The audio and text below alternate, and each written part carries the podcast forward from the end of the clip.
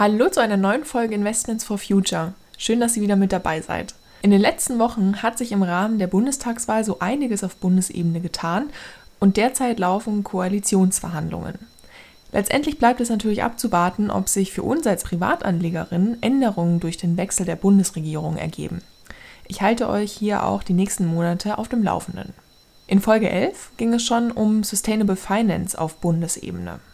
Heute erweitern wir aber unseren Blick etwas und schauen uns die Handlungen der EU an und was diese für die Etablierung eines nachhaltigen Finanzsystems umsetzt. Weil in den letzten Jahren natürlich sehr viel passiert ist und sich in den kommenden Jahren auch noch viel verändern soll, fasse ich in dieser Folge die Grundzüge der Maßnahmen zusammen. Die Frage ist ja nun, warum erzähle ich euch etwas von trockenen EU-Regelungen? Und die ganz klare Antwort darauf lautet, weil es sich natürlich auch auf unsere Geldanlage auswirkt. So gibt es eine EU-Verordnung über nachhaltigkeitsbezogene Offenlegungspflichten im Finanzdienstleistungssektor, auch genannt Offenlegungsverordnung, die dieses Jahr in Kraft getreten ist. Das heißt, es soll Greenwashing verhindert werden und dadurch soll mehr Transparenz geschaffen werden, um zu verstehen, wie nachhaltig unsere Finanzprodukte wirklich sind und dadurch auch Produkte besser vergleichen zu können. Falls ihr mehr zum Thema Greenwashing erfahren wollt, hört einmal in Folge 5 rein.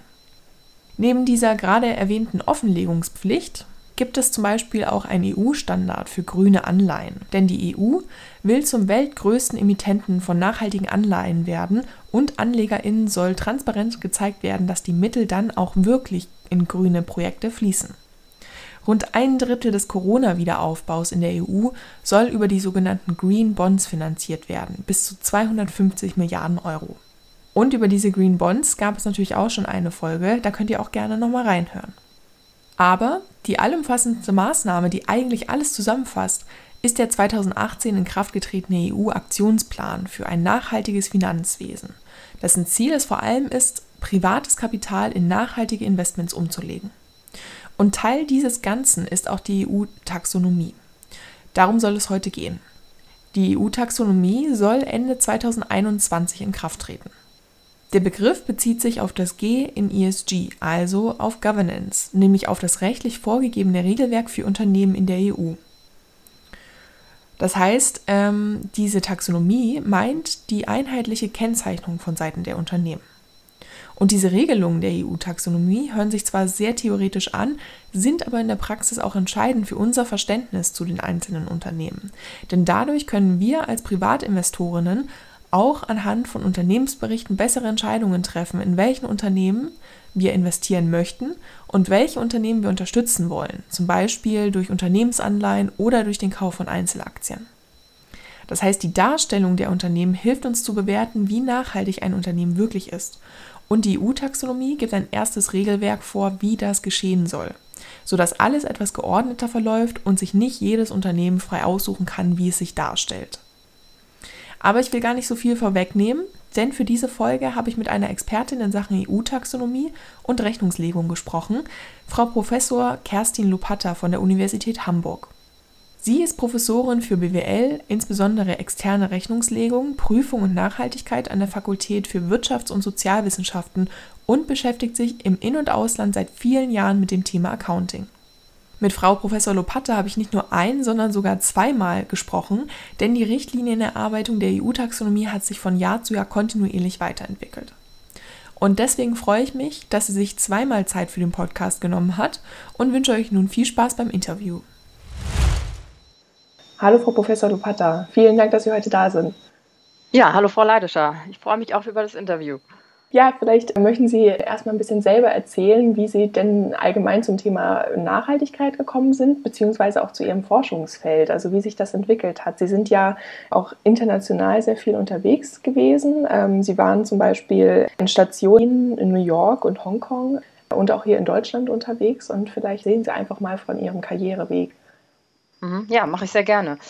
Ähm, wie bin ich zum Thema Nachhaltigkeit gekommen? Ähm, also ja, ich bin eher so ein bisschen drauf gestoßen worden. Ich ähm, habe, nachdem ich in Berlin als Juniorprofessorin war, meinen ersten Beruf an die Universität Oldenburg angenommen Und äh, da hatte ich eine Präsidentin, die äh, in meine Zielvereinbarung reingeschrieben hat, dass ich äh, zum Bereich Nachhaltigkeit forschen sollte.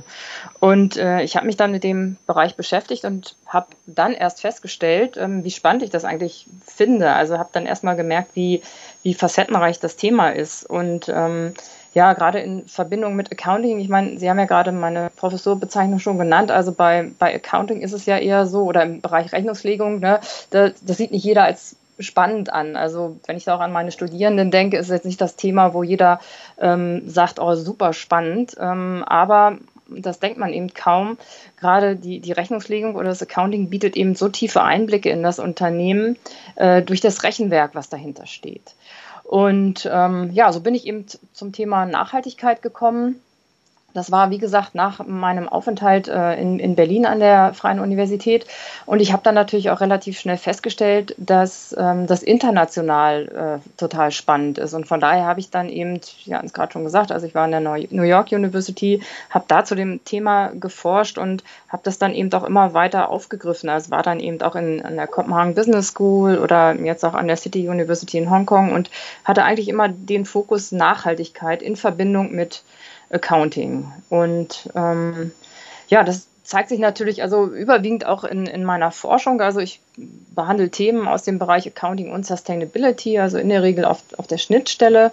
Ähm, inhaltlich geht es eben ganz allgemein gesprochen um Auswirkungen oder Änderungen äh, von Rechnungslegungsstandards oder von Informationen auf Unternehmen und Märkte.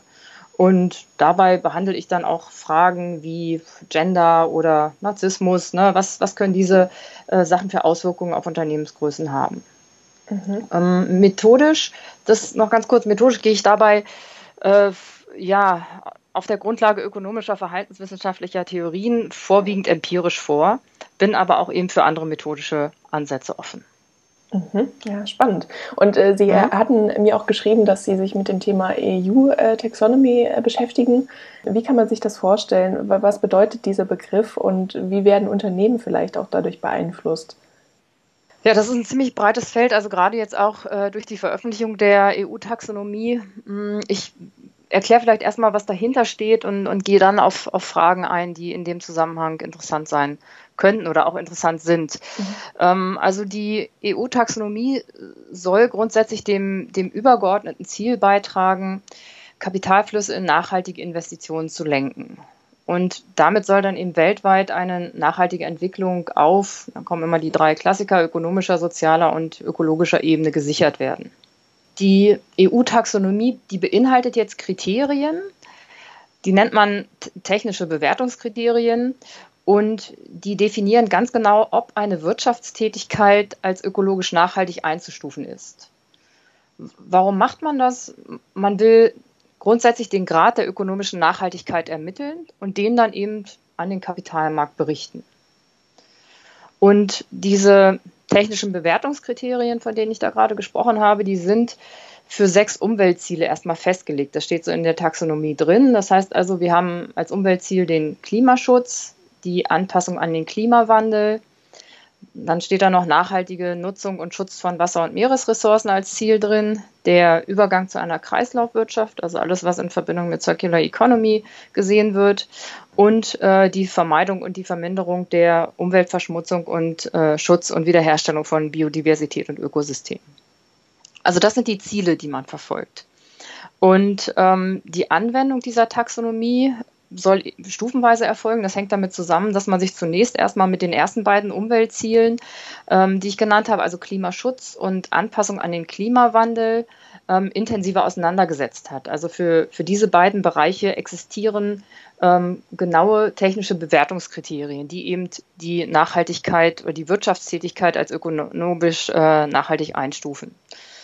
Ja, und ähm, wie gesagt, die, die ähm, Anwendung der Taxonomie soll stufenweise erfolgen. Also Hintergrund ist eben, dass die ersten beiden Umweltziele ähm, auch in der Wissenschaft und Praxis äh, schon weit erforscht sind und ähm, grundsätzlich ist es eben so, dass die ersten beiden Umweltziele äh, im Rahmen der Taxonomie ab dem Geschäftsjahr 2021 für Unternehmen umgesetzt werden.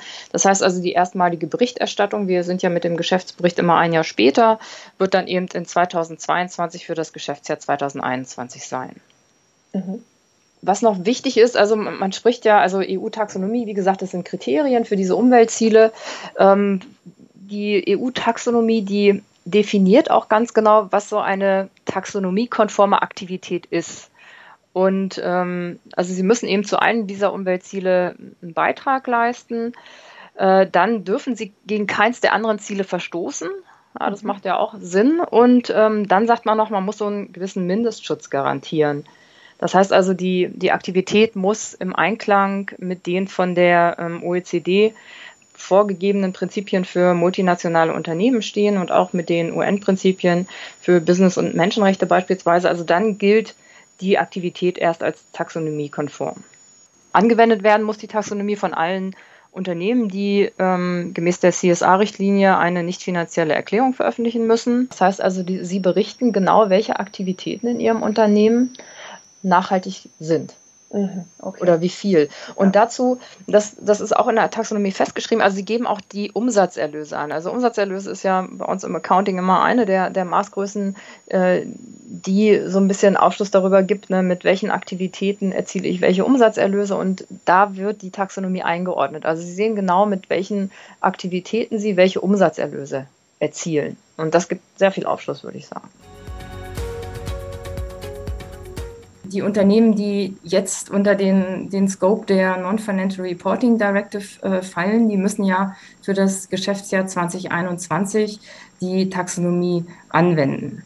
Ja, das sind in, in Deutschland ungefähr 12.000 Unternehmen. Also da muss man eben bestimmte Kriterien erfüllen, äh, wie beispielsweise, dass sie mehr als äh, eine oder dass sie eine Arbeitnehmerzahl von mehr als 500 haben müssen. Also dann fallen sie unter diesen ähm, Scope der NFAD und müssen eben gucken, ob sie die Kriterien der Taxonomie erfüllen und dann eben entsprechend Bericht erstatten. Das heißt also, sie prüfen, ob sie ähm, Aktivitäten haben, die eben durch diese technischen Bewertungskriterien der Taxonomie definiert werden. Und wenn sie darunter fallen, dann müssen sie eben Bericht erstatten. Das ist jetzt grundsätzlich das, was derzeit gilt.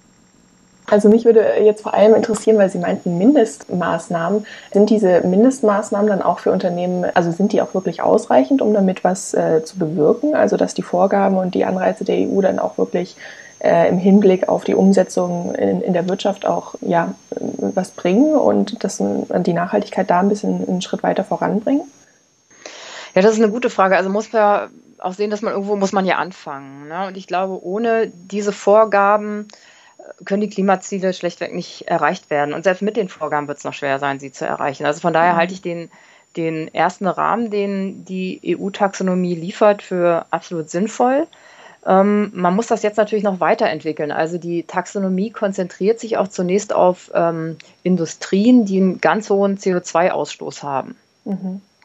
Also sind jetzt im Moment nicht alle, äh, alle Industrien aufgeführt, sondern eben nur spezielle.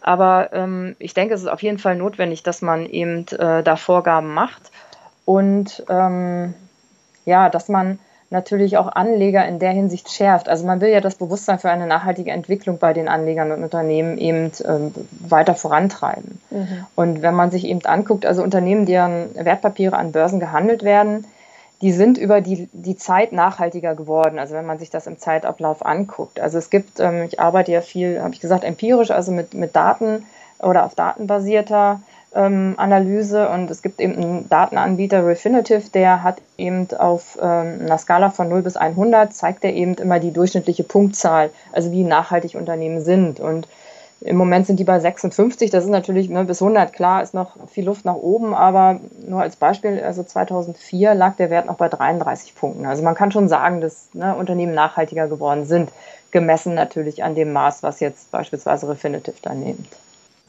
Ja, aber so wie ich das verstehe, sehen Sie auf jeden Fall Fortschritte in den letzten Jahren. Also es, es geht anscheinend in die richtige Richtung.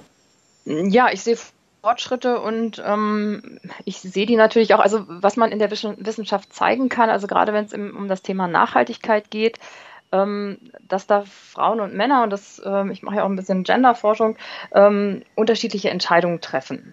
Mhm. Ja, also aus wissenschaftlicher Sicht ist eben gezeigt worden, dass es eben Geschlechterunterschiede äh, gibt und dafür gibt es auch empirische Evidenz. Also beispielsweise führt die Präsenz von Frauen im Vorstand, Aufsichtsrat, also ganz allgemein erstmal als Board oder auch im, im Prüfungsausschuss äh, dazu, dass eher eine konservative Bilanzierung vorherrscht und dass eben ein höheres Maß an sozialer und nachhaltigkeitsbezogener Berichterstattung vorliegt.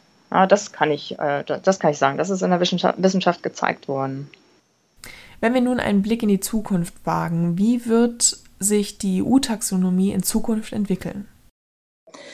Ähm, künftig, ab dem Geschäftsjahr 2023, wird die neue Directive, die sogenannte Corporate Sustainability Reporting Directive, gelten. Das ist der Nachfolger der NFRD, der Non-Financial Reporting Directive. Diese CSRD, die erweitert den Scope der Unternehmen, die unter diese CSRD fallen. Also beispielsweise müssen Sie jetzt schon, wenn Sie mehr als 250 ähm, Mitarbeiter haben, würden Sie unter diese CSRD fallen. Und dann müssten Sie eben auch hier wieder prüfen, ob Sie die Kriterien der Taxonomie erfüllen und müssen dann eben auch entsprechend Bericht erstatten darüber. Mhm. Interessant wird sein, wenn man jetzt äh, die künftige Entwicklung betrachtet. Also wir haben ja derzeit in der Taxonomie und auch mit den technischen Bewertungskriterien nur die ersten beiden Umweltziele abgedeckt, die sich ja primär auf Klima konzentrieren.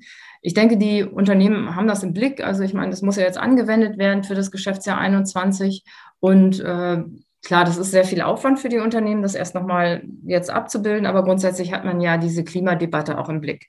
Ich denke, die größere Herausforderung wird künftig darin liegen, die anderen vier Umweltziele, die ja gerade noch mit den technischen Bewertungskriterien von der Sustainable Finance Plattform der EU-Kommission jetzt umgesetzt und entwickelt werden, die dann eben für das Geschäftsjahr 22, äh, sind ja vorgeschrieben, wie gesagt, die ersten beiden für Geschäftsjahre ab 2021, also für dieses Geschäftsjahr, und dann die weiteren vier Umweltziele ab den Geschäftsjahren 2022, die müssen eben auch dann angewendet werden. Und ich glaube, hier ist es für die Unternehmen wirklich die Herausforderung, das dann eben entsprechend umzusetzen. Also dann kommen ja auch ähm, Sachen wie beispielsweise Circular Economy auf die Unternehmen zu, wo mhm. wir uns ja heute auch aus, aus forschungstechnischer Sicht, also wenn ich da dazu jetzt Studien mache, stelle ich mir natürlich die Frage, wie bilde ich Circular Economy ab? Also welche Variablen fallen darunter und wie wird das letztendlich in der Berichterstattung umgesetzt?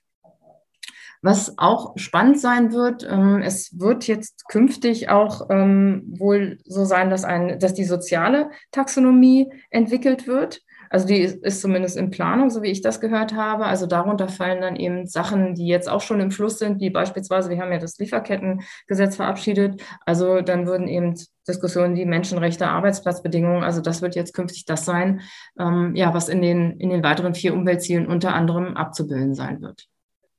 Okay, spannend. Ja. Ähm, haben ja. Sie da auch äh, gewisse Praxisbeispiele, dass man sich das vielleicht einmal vor Augen führen müssen, äh, vor Augen führen kann, wie äh, Unternehmen das dann umsetzen müssen?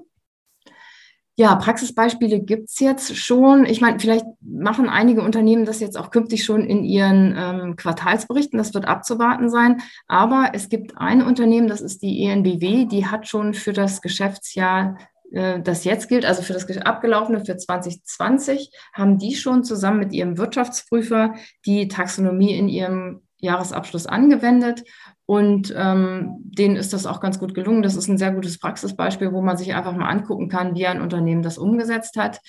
Ähm, auf der anderen Seite, ich bin noch ähm, Vorsitzende des Prüfungsausschusses der EQS Group AG in München und ähm, das Unternehmen stellt diesmal oder dieses, dieses Geschäftsjahr erstmalig insgesamt einen Sustainability Report auf. Also hier prüft man eben gerade noch, äh, unter welche Berichtsstandards man fällt und wie man das anwenden möchte. Und ich sehe da eben auch von der Praxisseite, dass da wirklich hohe Anforderungen gerade auf die Unternehmen zukommen, die jetzt ja klein und mittelständisch sind. Also wenn man jetzt dieses Kriterium der 250 ähm, Mitarbeiter erfüllt, also mehr als 250 Mitarbeiter, aber im Bereich klein und mittelständisch ist und dann prüft, ob man die EU-Taxonomie erfüllen muss, und ja, dann auch da wieder drunter fällt, dann sind das, glaube ich, wirklich erhebliche Anforderungen für die Unternehmen, die natürlich auch im ersten Anlauf immer mit hohen Kosten verbunden sind. Ja, das, mhm. das wird sich dann über die Zeit anpassen, aber diese, ja, dieser erste Aufschlag, der wird mit Sicherheit mit hohen Kosten für die Unternehmen verbunden sein. Mhm, mh. Eine, Frage, die mich dann auch persönlich interessiert, ähm, was passiert denn, wenn die Unternehmen das nicht umsetzen können? Also sie prüfen, dass sie es umsetzen müssen und mhm. wenn sie es nicht umsetzen können und die, äh, die Regulierungen nicht direkt umsetzen, ähm, folgen dann Strafzahlungen oder ähm, an was, ähm, mit ja. was können die Unternehmen dann rechnen?